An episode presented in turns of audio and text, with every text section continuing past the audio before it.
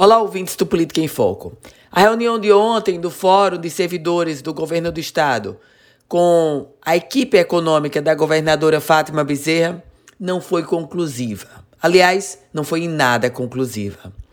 Os servidores foram para esse, para esse encontro buscando saber, conhecer o calendário de pagamento de 2020. O governo adiou.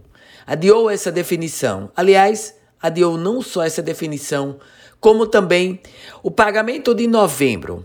A folha de novembro, que estava prevista novembro de 2018, que estava prevista para ser paga em janeiro, agora no mês de janeiro, ela ficou para o dia 15 de fevereiro.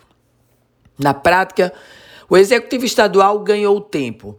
Ganhou tempo para apresentar esse calendário de pagamento, ganhou tempo para pagar novembro de 2018, que havia sido prometido inicialmente para janeiro, e ganhou tempo também para afinar e definir com rigor maior de detalhes o calendário, ou melhor, a reforma da Previdência dos servidores.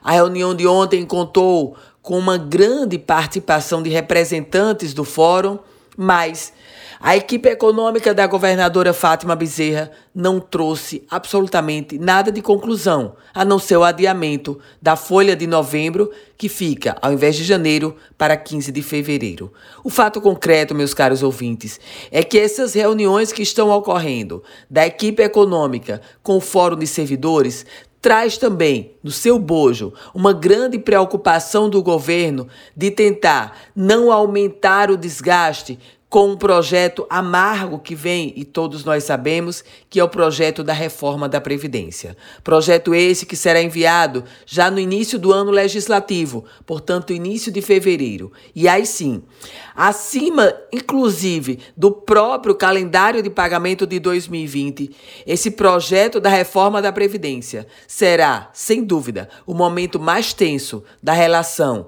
governo Fátima Bezerra e servidores. Eu volto com outras informações aqui no Política em Foco com Ana Ruth Dantas.